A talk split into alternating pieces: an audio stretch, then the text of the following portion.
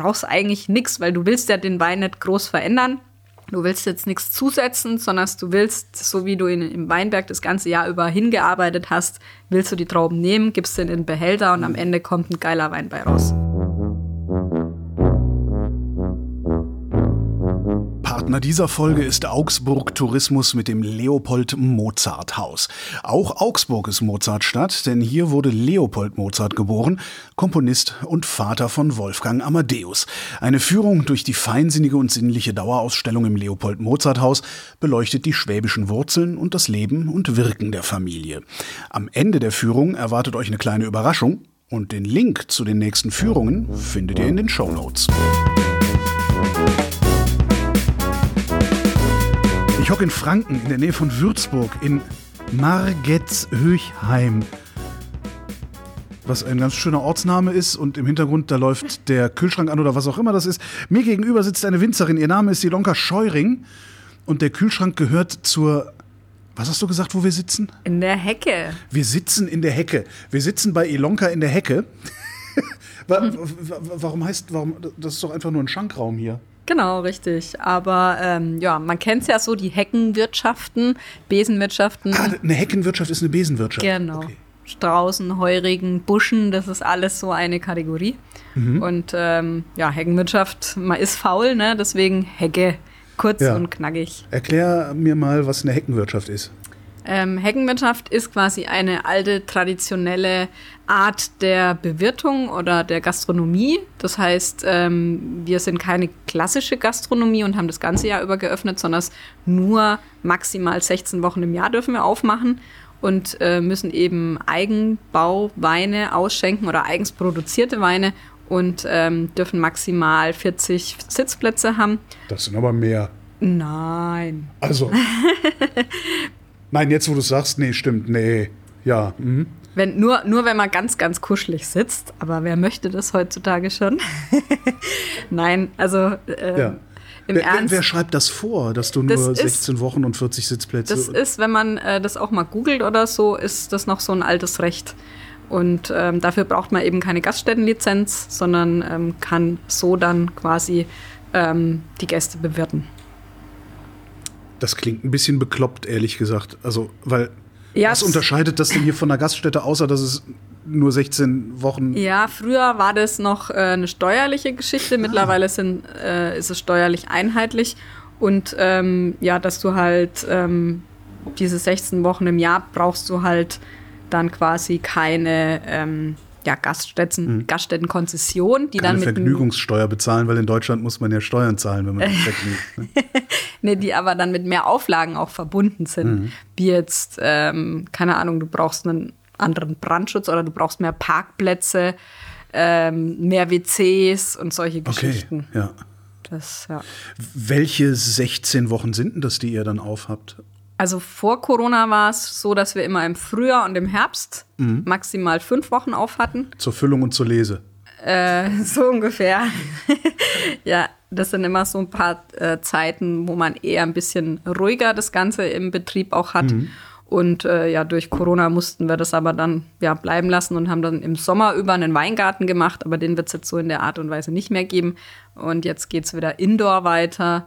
Ähm, ja, und das Schöne oder Besondere an so einer Hecke ist einfach, dass das auch vom Flair her gar nicht mit einer Gastronomie zu vergleichen ist. Also wer in eine Hecke geht, muss sich bewusst sein, man sucht Menschenkontakt, man möchte Menschenkontakt und man ist offen und aufgeschlossen auch äh, mit Leuten ins Gespräch zu kommen und auch mal mit jemandem ähm, ja, an die Pelle zu rücken, sage ich jetzt ja. mal.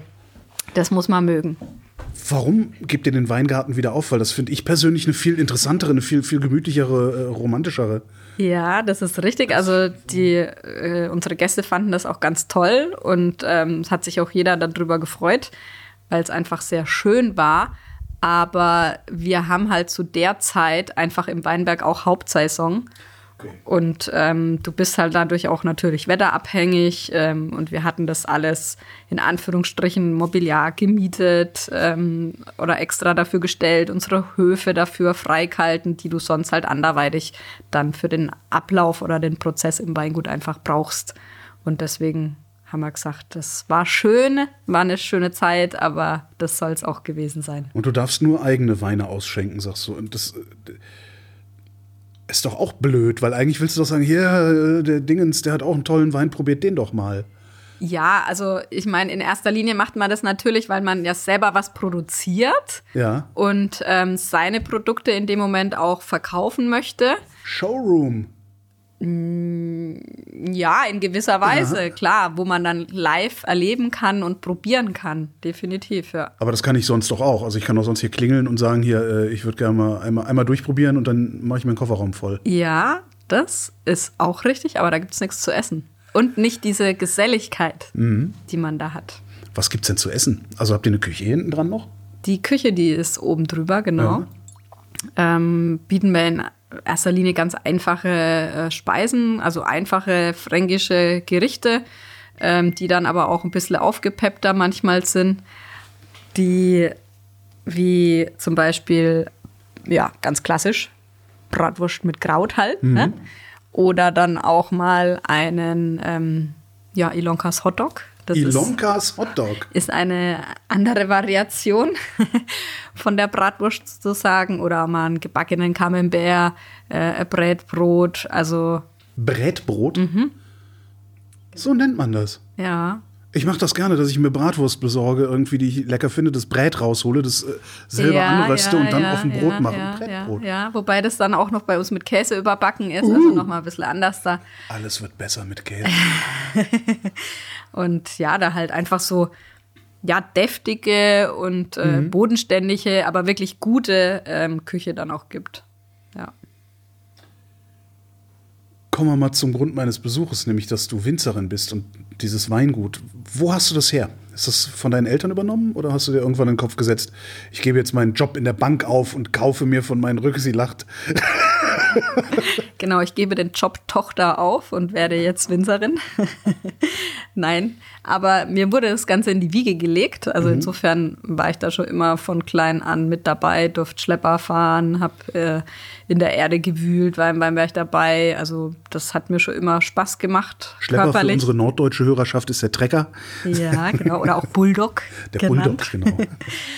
Mm, und ja, irgendwann. Und du durftest als Kind Trecker fahren? Ja, ich musste. Ich musste. Da wollte ich, noch noch nie in meinem nicht. Leben Trecker gefahren. Tja, siehst du mal.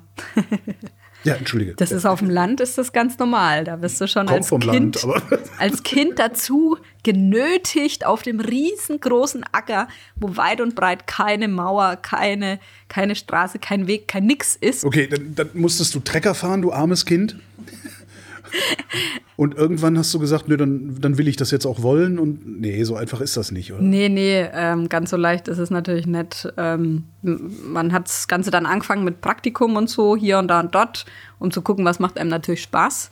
Hier und da und dort im elterlichen Betrieb nee, oder auch? Nee, nee, äh, schon äh, woanders. Also, mhm. und ähm, ja, dann hat mir das eben ganz gut gefallen und dann habe ich mich entschlossen, da eine Ausbildung zu machen. Und äh, die hat mir auch Spaß gemacht. Und dann kann man natürlich weitermachen und dann, ja, macht man weiter. Was, was ist das für eine Ausbildung? Also wie, wie, wie heißt die? Also das war in dem Fall eine Ausbildung zur Weinküferin. Mhm. Ähm, das war in Veitshöchheim in der Bayerischen, Bayerischen, Landesanstalt für Wein- und Gartenbau.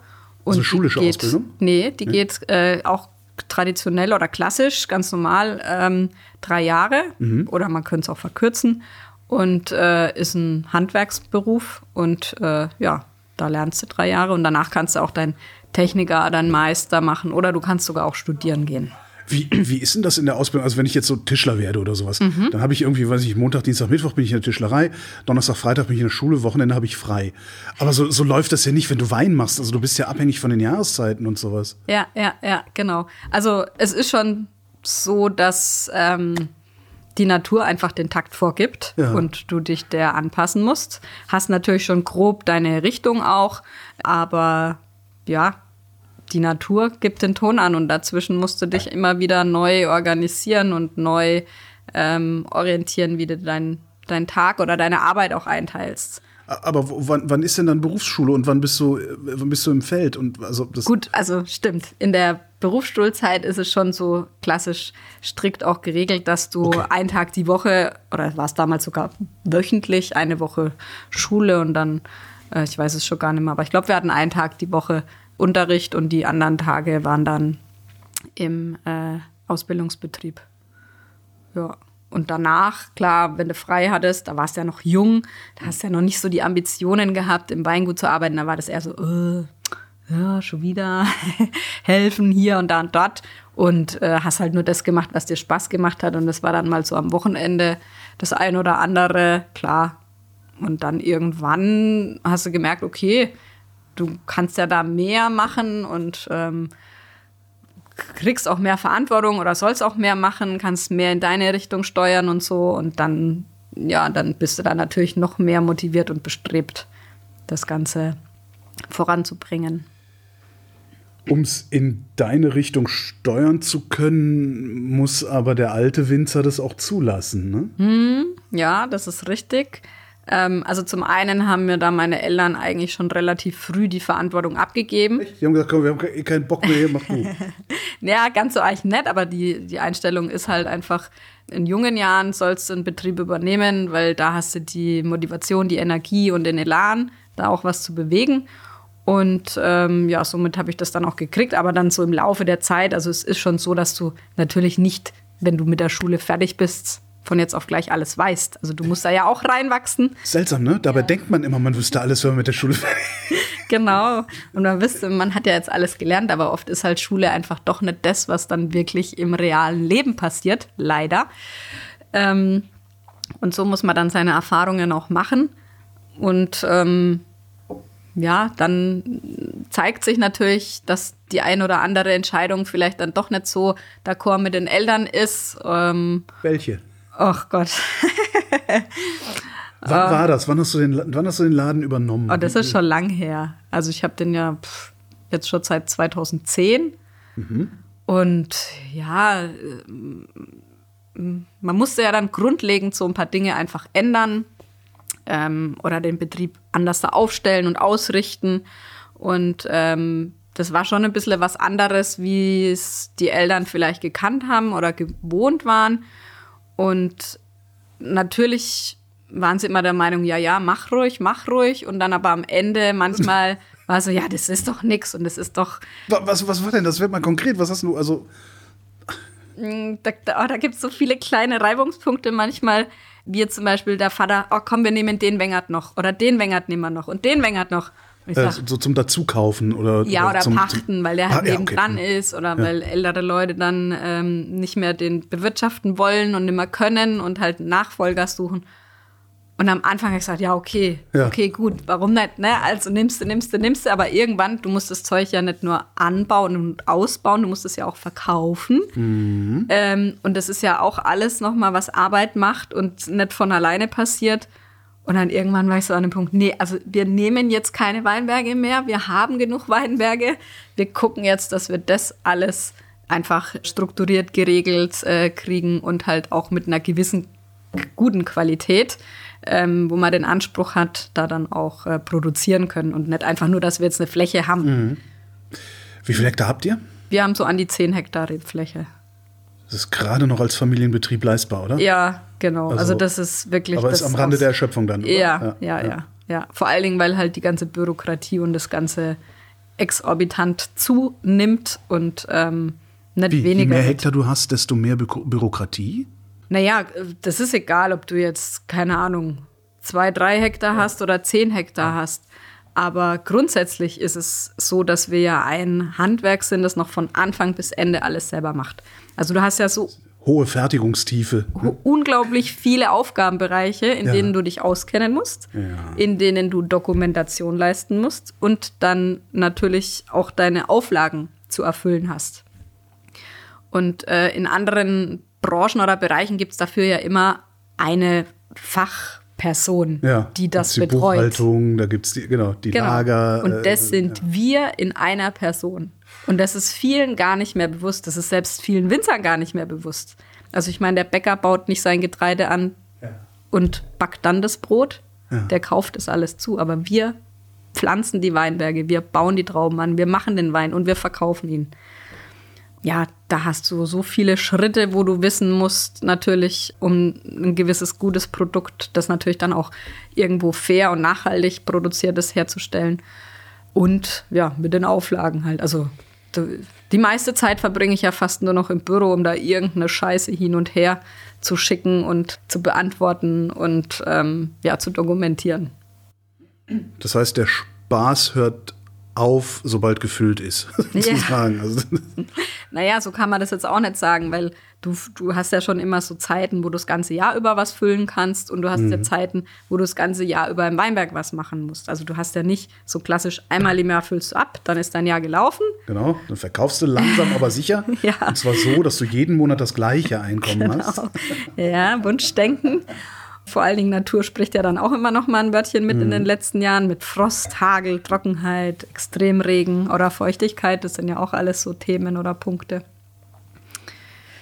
Ja, insofern ähm, muss man da jedes Jahr, also man kann nie jedes Jahr sagen, okay, ich koche nach dem gleichen Rezept und ich gehe nach Schema F vor, sondern ich habe jedes Jahr neue Ausgangsbedingungen, auf die ich mich ja neu wieder einstellen muss. Ja, aber wenn das nicht wäre, würdest du noch verrückt werden. Dann hättest du nämlich nicht nur die Bürokratie, die immer identisch ist, sondern die Arbeit im Weinberg wäre auch immer identisch.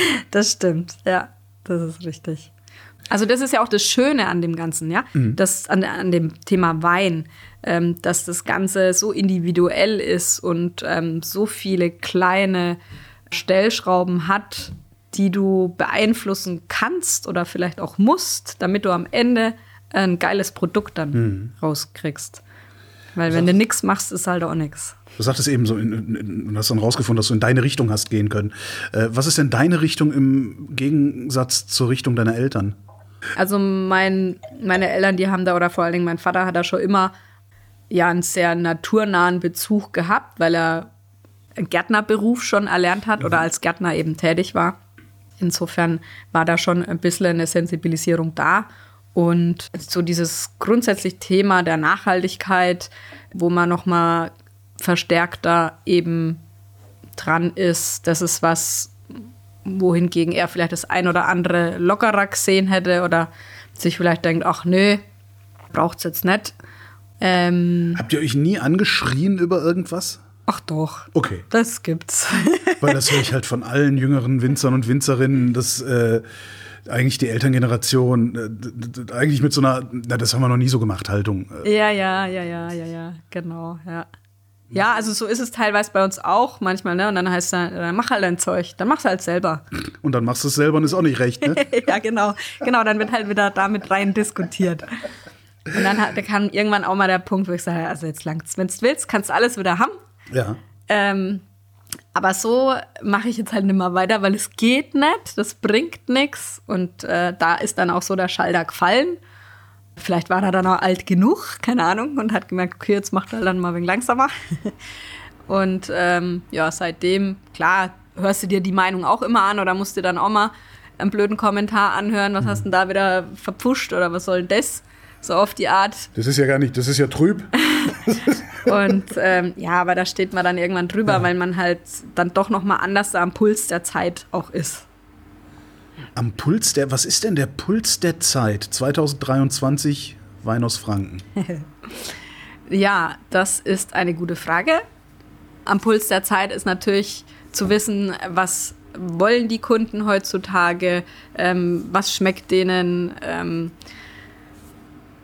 wonach suchen sie und ähm, das Ganze halt irgendwo auch ja nicht als Marketing-Gag verpackt, was es ja auch zu Genüge bei vielen großen ähm, ja, Konzernen beispielsweise gibt oder so ja, aus anderen Branchen, die sich zum Beispiel auch das Thema der Nachhaltigkeit natürlich auf die Fahne schreiben, aber das mehr so ein Greenwashing halt ist und ähm, ja, wir so als kleine Betriebe natürlich im Rahmen unserer Möglichkeiten das nochmal anders da steuern können und äh, für uns vielleicht vieles eher selbstverständlich auch ist. Konkret jetzt wie beispielsweise wir bei uns im Weingut heizen unser Weingut komplett mit Holz. Ja. Also äh, das ist eigentlich für mich gar nicht so auf dem Radar, aber das zählt auch zur Nachhaltigkeit dazu.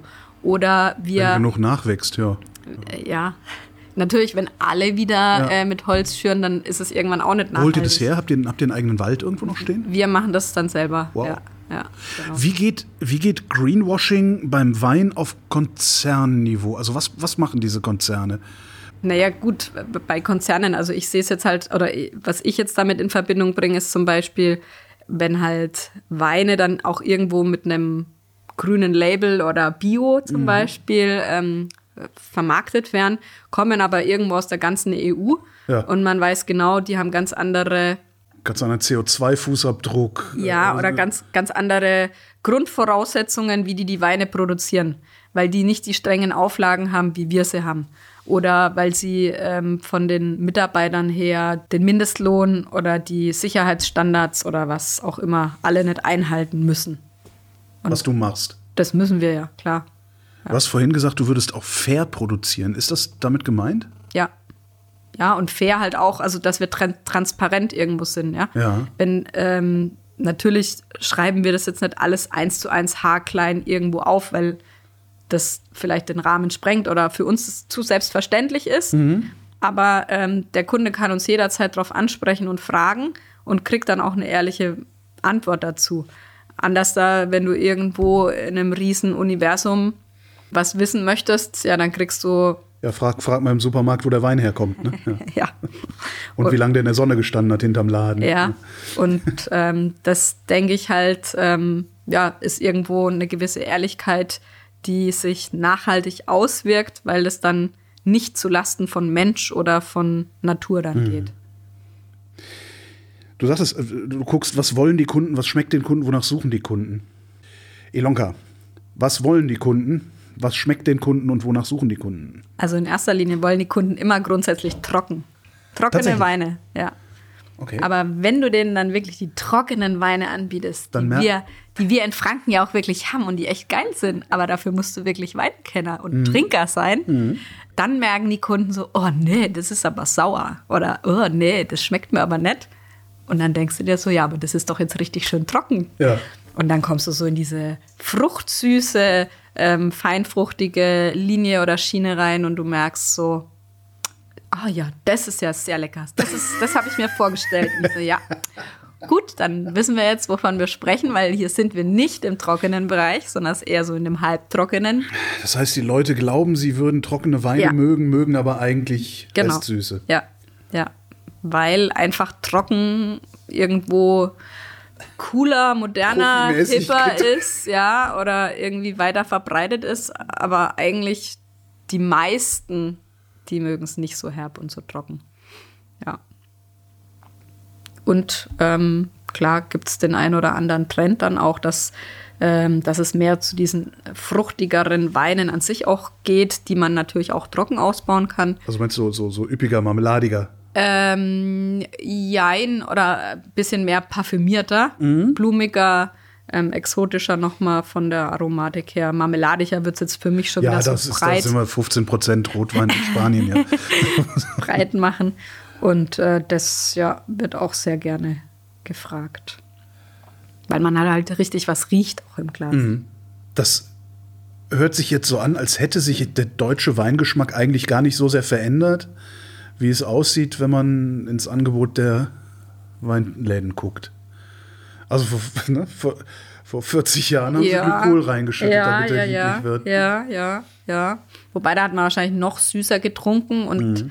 war auch dabei, alkoholreichere Weine zu trinken. Und jetzt ist man wieder dabei, eher alkoholreduziertere Weine mhm. zu trinken. Jetzt, wo es wärmer wird. Ja, genau. Damit ihr es leichter habt. Ja, weil wir halt auch für leichte Weine stehen ne, in ja. Deutschland. Und wenn aber mit dem ganzen Klimawandel wir in unseren Weinen 13, 14 Prozent Volumen haben, macht es halt auch keinen Spaß mehr so richtig. Ja. Das sind keine leichten Trinkweine, die so richtig schön von der Zunge laufen, sondern mhm. es, da tust du halt ein bisschen schwer. Aber was machst du da? Also wie, wie, wie hältst du nun Alkohol niedrig? Das ist in erster Linie äh, von der Anbaumethode her, was du im Weinberg alles steuern kannst und Aha. welche Lage du auch hast. Also du hast mittlerweile keine guten und keine schlechten Lagen mehr. Weil alles, was eine schlechte Lage früher mal war, war früher vor 30 Jahren, ist nicht reif geworden. Und ist heute eine trockene Lage. Ist jetzt auch nicht eine trockene Lage, aber ähm, ist eine Lage, die halt nicht so viel Alkohol produziert. Ja. Und dafür bist du ja dann wieder dankbar, weil die Lage eher kühler ist. Mhm. Und ähm, somit hast du da Weine, die einfach alkoholreduzierter sind und leichter. Das heißt, es gibt gerade so eine, so eine Phase zumindest, in der ihr Winzerinnen vom Klimawandel profitiert. Ja, schon. Weil ihr auf einmal Also ja, was schlechte Lagen le leichte und schwere Lagen habt, die ihr vorher nicht hattet. Das ist ja eigentlich gar nicht übel. Ja. Wer trinkt denn die schweren Weine? Gut, die schweren Weine sind dann oft die Lagen, die ähm, in der Steillage auch sind oder die äh, für hochwertigere Weine dann auch stehen, die sowieso ertragsreduzierter sind und oft auch gewünschter ist, dass die nochmal einen normalen Alkoholgehalt, also zwischen 12 und 13,5 Prozent auch haben. Also bei denen ist es dann auch so gewollt. Was baust denn du eigentlich alles an? Haben wir gar nicht drüber geredet. Hauptsächlich natürlich Scheurebe, natürlich. Silvaner. Warum natürlich Scheurebe? Naja, ist so mein Steckenpferd. Also wir stehen quasi für die unterschiedlichsten Scheureben in, im Betrieb, weil einfach so auch die Namensgegebenheiten Weingut Scheuring gegeben ist. Ah, Wortspiel. Genau. Weine aus der Wortspielhölle. Ja. Und nee, für mich einfach die Rebsorte auch unglaublich viel Potenzial mitbringt, ähm, weil sie den Klimawandel gut strotzen kann, ähm, in allen Qualitätsstufen tolle Weine hervorbringt und einfach auch ein bisschen unterschätzt ist, meiner Meinung nach. Und sie so für mich im Betrieb die wichtigste Sorte ist, neben dem Silvaner halt, der für Was haben uns wir gerade im Glas? Ne, Scheu. Scheurebe. Ja, die einfachste, unsere Basic Scheu. Das geht aber trockener, ne? Das ist die feinfruchtige Variante, die mit etwas Restsüße.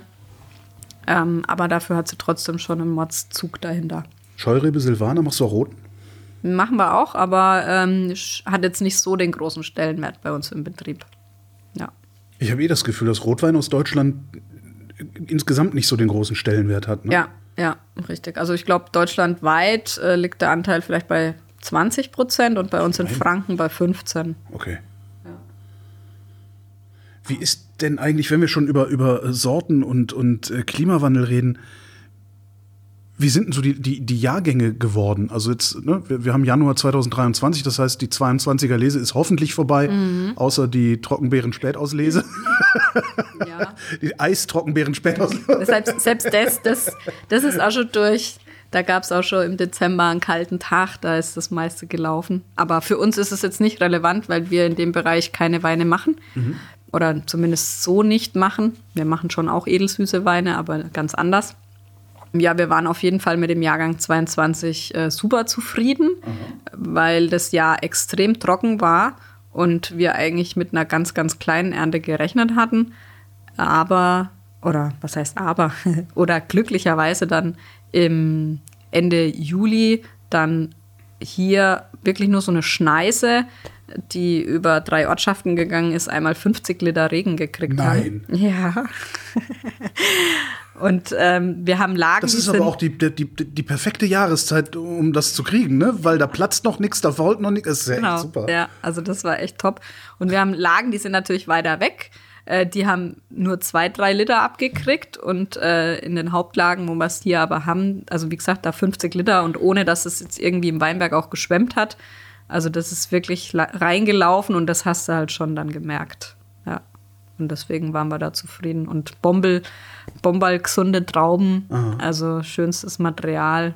Ja, da können wir uns nicht beschweren. Aber das ist nichts, womit du jedes Jahr rechnen kannst, ne? weil du sagst ja, Nein. der hat mit geringerem Ertrag gerechnet. Ja, ja, ja. Also die Jahre sind sowas von unterschiedlich. Das, was es dieses Jahr viel zu trocken war, was war das Jahr zuvor 21 teilweise viel zu nass. Also so in zu kurzen Abständen. An der Menge am Regen hat es natürlich 21 hätte es auch mehr sein dürfen. Und so ist jedes Jahr ganz extrem unterschiedlich. Das war früher nicht so. oder? Nee, das ist erst die letzten zehn Jahre, dass es so krasse Schwankungen hat. Das, was bedeutet das betriebswirtschaftlich? ja. Also du kannst dich ja überhaupt nicht mehr verlassen. Also, Genau, ja. Deswegen ist es für uns auch immer wichtiger, dass wir von der Vermarktung her mit den Weinen war es die letzten Jahre immer so, am besten jetzt schon gleich Anfang des neuen Jahres kommen die neuen Weine in Verkauf, weil du ausverkauft bist. Ja, und wenn du Pech hast, hast du dann im Frühjahr vielleicht Frost, hast eine schlechte Ernte dann wiederum, bist dann noch früher ausverkauft und müsstest noch früher deinen neuen Jahrgang bringen. Und das ist so ein Rattenschwanz, mhm. der zieht sich. Und wir versuchen das Ganze jetzt wieder so wie früher ein bisschen in die Richtung zu kriegen. Das heißt, früher war es so, du hast eine Ernte im Weinberg gehabt, eine Ernte im Weinkeller und eine im Verkauf. Mhm. Und dadurch hast du halt solche ja, ähm, Risiken einfach noch mal besser abpuffern können, weil. Naja, aber zwei schlechte Jahre und genau. das Ding ist auch kaputt, ne? Ja. Und es ist keine Seltenheit mehr, oder es ist, sage ich jetzt mal, nichts Ungewöhnliches mehr, dass das passieren kann. Und dann? Möchte ich nicht in der Haut stecken, desjenigen, der dann das Problem hat. Aber die Wahrscheinlichkeit, dass du früher oder später in dieser Haut mal steckst, ist jetzt nicht gering, oder? Ähm, jein. Ähm, wie gesagt, dadurch, dass wir das einmal mit der Flaschenweinvermarktung so ein bisschen schon entzerren, mhm. dass wir ähm, die Vermarktung nicht mehr alle jetzt gleich rausbringen, sondern es verschiedene Linien dann ein halbes Jahr später oder ein Jahr später mhm. erst bringen. Dadurch ist es ein bisschen entzerrt und wir haben halt unsere Weinbergslagen nicht alle in einer Lage, sondern es im Radius von 17 Kilometern. Und da haben wir schon ähm, auch von den Witterungsbedingungen her so Kleinklimazonen, ja. wo du genau weißt, in dem Bereich regnet es, in dem Bereich nicht, da hast du Frost, da nicht. Aha. Und so bist du halt, oder Hagel auch, ne? Und da bist du nie mit all deinen Flächen dann dabei. Praktisch eine Mischkalkulation über die, wie viele Parzellen habt ihr denn dann äh, über die 10 Hektar? Das sind unzählige. Ich glaube, es sind bald 30, 40 oder so. Das ist ja ein furchtbarer Aufwand, die auch dann. Ja, ja. also Feldstücke sind schon einige. Ja. Ist, will, will, man das so oder will man lieber Flohbereinigung und alles am Stück? Na gut, dann hast du nee. wieder das Klimaproblem, ne? Ja. ja, ja, ja, genau. Es ist Abwechslung halt, ne? Weil hm. jede Lage, gerade wenn du ein Silvaner oder so, was sehr die Lage widerspiegelt auch oder das Kleinklima widerspiegelt, und du hast jetzt fünf verschiedene nebeneinander stehen, merkst du schon einen äh, tollen Unterschied von den jeweiligen Lagen, wenn die nicht alle in einer Parzelle halt gewachsen sind. Ja. Ich habe, als ich, als ich herkam und geklingelt habe, draußen ein Schild fotografiert. Da steht drauf, Winzerin Ilonka Scheuring in Franken. Machst du eigentlich überhaupt noch Arbeit im, im Weinberg? Weil du sagst, du sitzt praktisch durchgehend im Büro. Ja, doch, klar. Muss ich ja. Wieso? Also im Weinberg mache ich auch und im Keller mache ich auch und okay. im Vertrieb mache ich auch. Also ich bin überall eigentlich. Das heißt, es ist immer noch alles dein Beritt und die anderen äh, tun gefälligst, was du sagst. Ja. Okay.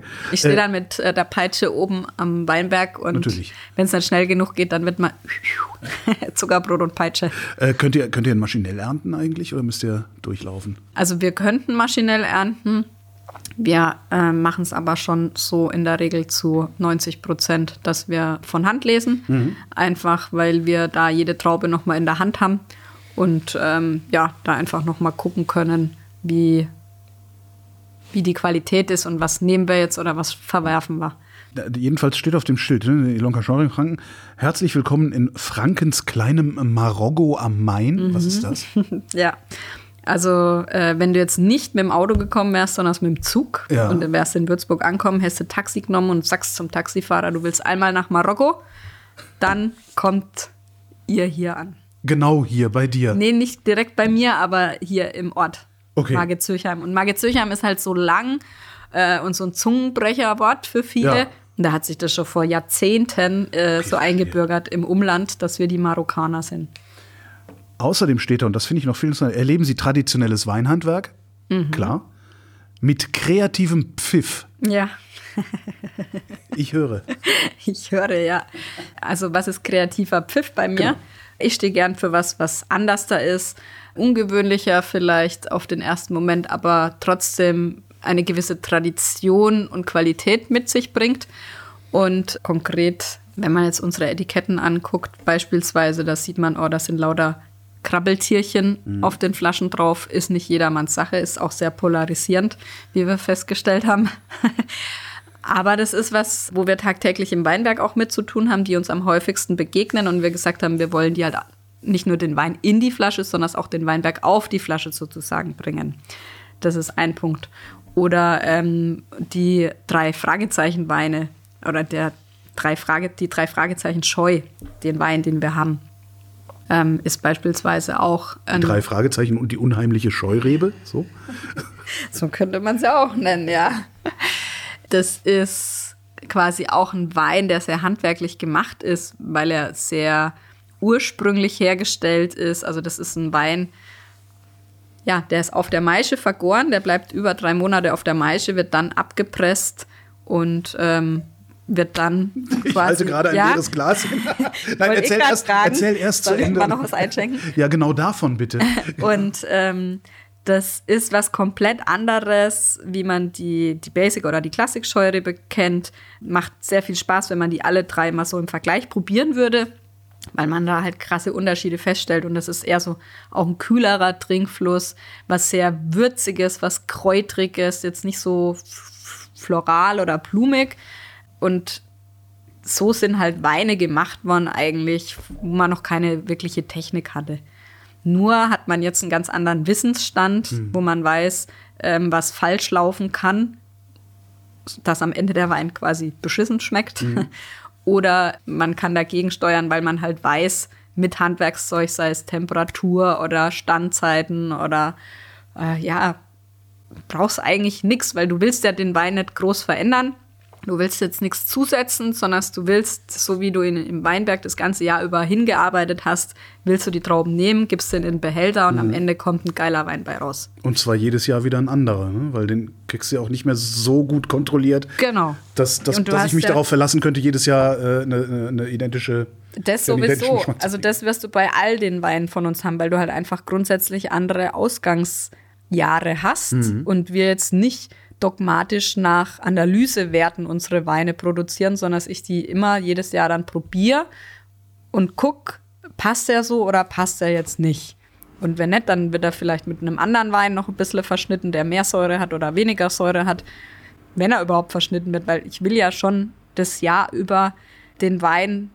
Ja, ich weiß schon, diese Lage, dieses Jahr, dieser Wein. Ja, ja, genau. genau ja. ja und die drei Fragezeichen-Weine sind natürlich was, ähm, wo man sich auch erstmal rantrinken muss. Ne? Das ist jetzt nichts, wo man auf Anhieb vielleicht gleich liebt. Und Schöne Farbe, schönes Kupfer. Ja, kommt, oh, wow. kommt halt ähm, einfach durch diese Maischegär-Geschichte weil da viel mehr Gerbstoffe drin sind. Der so gut wie, der ist schon ewig auf. Ach so, darum ist er dunkel. Der okay. ist dunkler, da sind die Gerbstoffe schon oxidiert. Mhm. Oder mehr oxidiert. Herrlich. Nichts ist schöner als im Podcast zu schlürfen. Und es riecht halt so richtig kühl, mhm. karg, also sehr mhm. mineralisch in der Nase. Der ist jetzt seit November ist er auf. Und der ich kann ja auch ein neues Glas noch holen. Oh. Wow. Und ich finde es so. Das ist Karamelliges noch hinten mit hoch, finde ich. Ja. Schön. Also ich finde es so, hm, für mich auch ganz extrem die Big Red Kaugummis, die man früher. Die habe ich gehasst, das war Zimt. Ja, genau. Zimt ist Zimt. nicht. Und ich finde, ich finde, das ist so eine Würze von Zimt. Ja. Das dürfte die erste Orange Scheurebe sein, die ich äh, äh irgendwo im Glas hatte. Vielleicht, keine Ahnung. Ja. ja. vorne die Spinnen, ja gut, sind Spinnen drauf, mein Gott. Mhm. Solange keine drin sind. Mhm. Wie verhindert ihr eigentlich, dass Spinnen im Wein sind? Also, ne? Also äh, in der, Maische, in der, Maische, wohnen ja auch Spinnen und, und alles mögliche Gewürm. Deswegen, ein Wein kann nie vegan sein. Ah. Du hast immer irgendeine Spinne oder einen ja. Ohrenzwicker oder einen Marienkäfer drin. Ein Wein kann nie vegan sein. Genauso wie theoretisch Gemüse nie vegan sein kann, weil, Schnecken. weil du die ähm, Lebewesen im Boden ja dafür dann auch irgendwo möglicherweise killst, indem dass du ja das anbaust. Ich bin ja kein Freund von Tannin, aber das ist schön. Eben, ja. Ja. Das ist eine ganz andere Art Tannin. Mhm. Also das ist, das ist auch rein Edelstahl, also nichts mit Holz. Und das kommt allein nur durch die Maischegärung, weil halt ein gewisser mhm. Anteil an äh, Kämmen auch mit einfach dabei ist. Kämmen? Ja, Stiele. Stiele. Ah, mhm. mhm. Und das dann nochmal eine ganz andere, ähm, ja, Struktur da mitbringt. Baust du alles im Stahltank aus oder machst du auch Holz? Nur Oder Amphore oder nee, was es da noch an nee, wahnsinnigen nee, Sachen gibt? Nee, nur, ähm, nur die roten im Holz. Mhm. Die anderen alle. Deswegen, also weiß bin ich jetzt nicht so der Freund von Holz. Und das war aber hier auch der Gedanke, mehr Struktur da noch reinzubringen, Mhm. ohne dass der Wein jetzt viel Alkohol haben muss, weil der hat jetzt auch nur Elf. 11 Prozent. Entschuldigung. ich habe schon geguckt. Ja. Und ähm, deswegen finde ich die Art ähm, ja ganz spannend einfach. Du bist, äh, steht auch auf der Flasche, du, du, du, bist Mitglied, du gehörst zu, äh, wie nennt man es, zu, zu den Ethos-Leuten, habe ich gesagt, als ich reinkam und das Ja. auf dem Schild stand. Das ist ein Netzwerk, ne? ein Winzer, Winzer Genau, ja. Also Was Ethos, wir, Ethos ähm, wir sind eine Gruppe, die sich verpflichtet hat, Weinbau mit Haltung zu betreiben. Das ähm, bedeutet nachhaltigen Weinbau und äh, wir sind quasi über ganz Franken, sind wir 13 Betriebe verteilt und tauschen uns da natürlich aus und haben da mal einen ganzen Richtlinienkatalog erarbeitet in den verschiedenen Kategorien der Nachhaltigkeit, ähm, was man alles darf oder was man nicht darf. Und halten sich auch alle dran? Oder ist es eher eine. Es ist jetzt ähm, natürlich nichts, was in Stein gemeißelt ist, weil wir entwickeln uns ja alle weiter. Manche Betriebe sind weiter, andere sind noch nicht ganz so weit. Und insofern ist es aber schon immer Ziel und Zweck, dass man sich daran auch orientiert. Und ähm, wir dann natürlich auch immer viel drüber sprechen und viel ausprobieren. Und das jetzt auch nichts damit zu tun hat, ob jetzt ein Betrieb bio zertifiziert ist oder nicht. Ja. Weiterentwickeln ist auch ein gutes Stichwort, weil ich denke immer, ihr macht dann so einen Wein und der ist ja toll. Wie geht's denn da weit? Also was kommt denn da noch danach? Also weißt du, wo willst du denn eigentlich hin? Weil du hast ja noch so 20, 30 Jahre vor dir, denke ich mal. Ne? Ähm, du hast jedes Jahr ja nur einmal die Chance, einen guten Wein zu machen. Und dann hast du wieder das nächste Jahr wieder einen guten Wein zu machen. Und da versuchst du ihn natürlich noch besser zu machen als das Jahr davor. Aber die Wahl hast du ja nicht notwendigerweise, weil kann ja sein, dass eben nicht 50 Liter geregnet hat im Juli. Das stimmt, ja. Aber du versuchst ja trotzdem das Beste irgendwie da rauszumachen und rauszuholen. Ähm, sei es jetzt eben im Weinberg dann schon über, also wenn du merkst, es war schon lange trocken oder so, über die Bodenbearbeitung oder das Laubwandmanagement. Laubwandmanagement. Ja. Ist so Blätterschneiden und so, ne? Zum Beispiel. ja, also Gipfeln oder Blätter Gipfeln. Äh, wegmachen, ja. Was heißt Gipfel? Stutzen, also die Triebe einkürzen ähm, oder Blätter rausnehmen, Geiztriebe rausnehmen, je nachdem welche Seite, das sind alles so Einflussfaktoren, die du nutzen kannst, wenn du ein gewisses Bild von dem Wein im Kopf hast, wie er am Ende des Jahres mal sein soll. Weil du kannst keinen Wein im Keller machen. Also du musst den Wein jetzt quasi anfangen herzustellen, damit du ihn dann später in einem Jahr ungefähr oder noch später dann auf die Flasche füllen kannst. Also du legst jetzt den Grundstein Ja, für in, deinen indem Wein. du sagst, die Pflanzen so hoch, so breit, so viele Trauben pro ja, Rebe. Genau, korrekt. Also du hast jetzt schon ein Bild im Kopf, also weißt ja, welcher Weinberg welche Linie wird oder Mhm. in welcher Linie der dann ist. Und da tust du jetzt schon sagen, okay, der hat nur eine Route oder nur so und so viele Augen. Ähm, ja, Augen pro Trieb, Augen pro Route sozusagen, weil pro Auge dann eine Route, also eine neue Route oder ein neuer Trieb rauswächst und pro Trieb sind dann wiederum zwei bis drei Trauben und so kannst du ein bisschen Okay, und so steuerst du, Steuern, wie viel wie viel Energie Menge. oder wie, ja, wie, viel, wie viel Nährstoffe gehen wohin und werden wie verteilt. Ja. Wie lange, wie lange braucht man, um sowas zu lernen? Kann man das überhaupt jemals lernen? Nee. Du Das lernst heißt, du nie scheiterst, aus. du scheiterst auch. Du, du, du, lernst jedes Jahr dazu und scheiterst Ja. aber auch jedes Jahr. Also du hast jedes Ja. Jahr gleichzeitig Erfolg und scheiterst. Ja, genau. Das heißt, Weiterentwicklung für eine Winzerin bedeutet gar nicht, äh, in, in so einem Zehn-Jahres-Horizont vielleicht zu denken, ich möchte irgendwann nur noch große Gewächse machen, sondern es ist eigentlich jedes Jahr ein, eine, eine Neuentwicklung, Ja. die Weiterentwicklung. Genau, ja. Weil du auch, also dadurch, dass du ja immer versuchst, immer wieder besser zu werden Ja. und nochmal immer was, no, also Aber wie kannst du das jetzt hier besser machen? Ja, 2020 die drei Fragezeichen. Was kann man denn da, also, ähm, ja, man, man könnte noch mal die Stilistik vielleicht noch mal ein bisschen mehr verfeinern. Also ich weiß nicht, das ist klar, das ist dann manchmal da muss man sich die Frage immer stellen, das sagt mein Freund immer. Musst du immer noch mal alles anders und noch mal besser machen, wenn es schon gut genug ist? Naja, wenn es geht, klar. Und ich denke mir dann so, ja, manchmal schon, aber manchmal muss es aber auch nicht sein. Wie jetzt, wenn ich mir den Kopf zermatter, wie kannst du jetzt noch Bratwurst mit Kraut anders da? Vielleicht moderner oder mhm. flippiger oder noch mal anders da servieren. Ananas rein. Ja, braucht's, braucht's das? Also will man das auch? Ich oder, nicht, nee. oder, oder langt's nicht einfach, das klassisch einfach nur so gut wie möglich mit den besten Grundprodukten dann herzustellen? Aber wie würde das bei Wein aus? Das würde bei Wein ja schon wieder nicht funktionieren. Weil wie, viel, wie viel, wie viel Majoran ich in die Bratwurst mache, das habe ich jederzeit im Griff. Ja. Aber wie viel Sonne, wie viel mm. Regen äh, mm. deine Pflanzen abgekriegt haben, mm. was die vielleicht auch mal für einen Schädling hatten oder so, das, das, das kannst du ja nicht. Ja, das stimmt. Macht das Spaß? Also ist das, stehst du morgens auf und sagst, wow, ich lebe das Leben, das ich leben will? Oder denkst du manchmal, also Rockstar wäre auch gut gewesen oder so?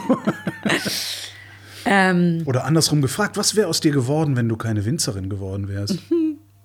Hm. Tja, dann wäre ich wahrscheinlich in den Staatsdienst gegangen. dann wäre ich zur Polizei oder zur Bundeswehr. Aber wer weiß, ob mir das gefallen hätte, weil das da dann irgendwann auch recht eintönig, glaube ich, wird, so mittlerweile. Ähm, weil in unserem Handwerksberuf hast du halt einfach so eine große Vielfalt und kannst dich da kreativ ganz schön austoben. Und ja, man kann da halt noch stolz sein, weil du wirklich weißt, von Anfang bis Ende dein Produkt begleitet zu haben. Das ist noch was Besonderes, das gibt es nicht mehr so oft. Und du bist jemand, der das kann und das anderen Menschen dann auch schmeckt und auch Spaß macht. Insofern, ja, wäre ich wahrscheinlich letztendlich trotzdem irgendwo in dem Bereich hängen geblieben. Ob es jetzt in der Größe ist oder nicht, das sei dahingestellt. Wie in der Größe oder nicht? Naja, vielleicht nur hobbymäßig oder so. Ach so. So als. Zwei ähm, Hektar. Genau, so als Mikroweingut. Ja, wo du dann wirklich komplett auch jeden einzelnen Stock jedes Jahr die Blätter zupfst und die Triebe stutzt. Du siehst so aus, als wäre dir das lieber. naja, das ist halt eine. Äh, weiß ich nicht, ob mir das wirklich lieber wäre. Deine Augen das haben so halt, ausgesehen. Nein, das bringt halt dann wieder andere Probleme mit sich. Also insofern, weiß ich nicht. Welche? ja, dann, dann stehst du natürlich äh, vier, sechs Wochen lang jedes, jeden Tag im Weinberg und mhm. machst die gleiche Arbeit musst noch anderweitig zusätzlich auf Arbeit gehen und gehst halt dann vielleicht nach deiner Arbeit erst in den Weinberg, um da die Arbeit zu vollrichten. Weil zwei Hektar nicht zum Leben reichen. Genau, ja. Warum eigentlich nicht? Ich meine, wie viele Flaschen holst du aus dem Hektar raus? Naja, wenn du einen gewissen Qualitätsanspruch hast, dann äh, liegst du nicht über, sage ich jetzt mal, zwischen, ja, es ist, also du darfst maximal 9000 Liter auf einen Hektar ernten in Franken, aber jetzt die letzten Durchschnittserträge in Franken, die lagen irgendwas um die 7000 Liter pro Hektar, weil einfach mit der Trockenheit oder Fäulnis oder was auch immer Frost, Hagel äh, damit reingespielt haben und wir mit den Steillagen und der Bewirtschaftungsart, die wir einfach haben, auch nicht teilweise so hohe Erträge fahren können mhm. In manchen Jahren und dadurch begrenzt sich das dann wie oft im Schnitt mal auf zwischen 5.000 und 6.000 Liter. Genau, aber es ja, gibt gut, immer wieder, halt wieder. Dann müsstest du halt direkt irgendwie, weiß ich nicht, 30 Euro ab Hof für die Flasche verlangen und das zahlt Ja, dir keiner. genau. Solange niemand fest davon überzeugt Ja. ist, dass es äh, aber Goldstaub das, ist, was aber du im das Angebot gibt es ne? trotzdem auch immer wieder irgend solche Newcomer Winzer oder Weingüter, ne? die haben nur ihre 1, 2 Hektar maximal und die fangen halt bei 20 Euro die Flasche an. Dann kannst du da natürlich schon eher auch davon vielleicht leben. Aber die müssen es halt auch wert sein. Wie machen die das? Also, äh, was, was machen die anderen? Haben die einfach nur mehr Glück mit ihren Lagen? Nö, die haben halt äh, Besseres Marketing. Ja, die haben keine Bestandskunden, die sie bedienen müssen oder die sie vielleicht verlieren, weil sie so einen hohen Preis dann nehmen. Die, die fangen halt komplett neu an und ähm, erschließen sich so dann das Ganze. Und wenn die äh, Kunden finden, die bereit sind, da für die Flasche 20 Euro und mehr zu zahlen, klar. Ich meine, was ist eine Flasche Wein wert, ja? Also der Durchschnittskunde zahlt bei uns in Deutschland 3,49 Euro für die Flasche Wein, ja? Da sind schon 1,50 für, die, für das Glas, die Kapsel und äh, den, genau. den, den und Korken. Das, ja. Und das sind Preise, dazu kann kein Winzer überleben und die Natur geht dadurch systematisch kaputt. Deswegen, also jeder, der eine gute Flasche Wein mit reinem Gewissen kaufen möchte, der sollte mindestens 6 Euro für eine Flasche bereit sein zu bezahlen. ich hätte gedacht, es wäre teurer. Ja, ich sage ja mindestens. Ja, ja, das aber ich hätte, ja ich hätte gedacht, du sagst mindestens ein Zehner oder irgendwie sowas. Ja, also da wird es jetzt nach der ganzen Energiekrise klar, Okay, das hatte ich ja. jetzt natürlich wieder nicht Stimmt, mit das hast du auch noch. Du hast Energiekrise, du hast. Äh, Da haben wir auch noch gar keine Preiserhöhungen jetzt bis jetzt gehabt, deswegen. Wie, Was ähm, ist denn das? Bedeutet denn das für euch eigentlich? Also alleine was Glas teurer geworden ist, wenn es überhaupt verfügbar ist. Ne? Ja, genau, wenn es überhaupt verfügbar ist. Das ist der Punkt an der Sache. Was machst du denn dann? Ja, pff, Bag keine Box. Nee. Warum nicht? Ist, nee, weil das Also mein leider. größter Traum ist ja, meine Lieblingsweine Bag in Box zu kriegen. Ja, aber das Weil die halten länger und ich habe mehr. Und Äh, Jein, die halten begrenzt länger. Also die haben, die halten nicht so lang wie in der Flasche. Ähm, wenn man sie aber jetzt einlagern würde. Nein, Klar, zum Einlagern nicht, nee, zum Ja, Aufmachen. Also ja, ja. ich eine 3-Liter-Kiste Ja. da stehen und die habe ich dann aber auch über mehrere Wochen. Ja, Das das, ist, äh, das stimmt. Aber attraktiv. das Image ist einfach zu schlecht. Also wir hatten es auch mal probiert mit, ein- äh, mit ein paar Weinen oder so, aber das ist nicht angenommen worden. Also dafür sind wir nicht das Land, weil es gibt ja die skandinavischen Länder, da äh, geht es Ja ganz gut, aber gut. das sind auch eher Wirkungstrinker. ja.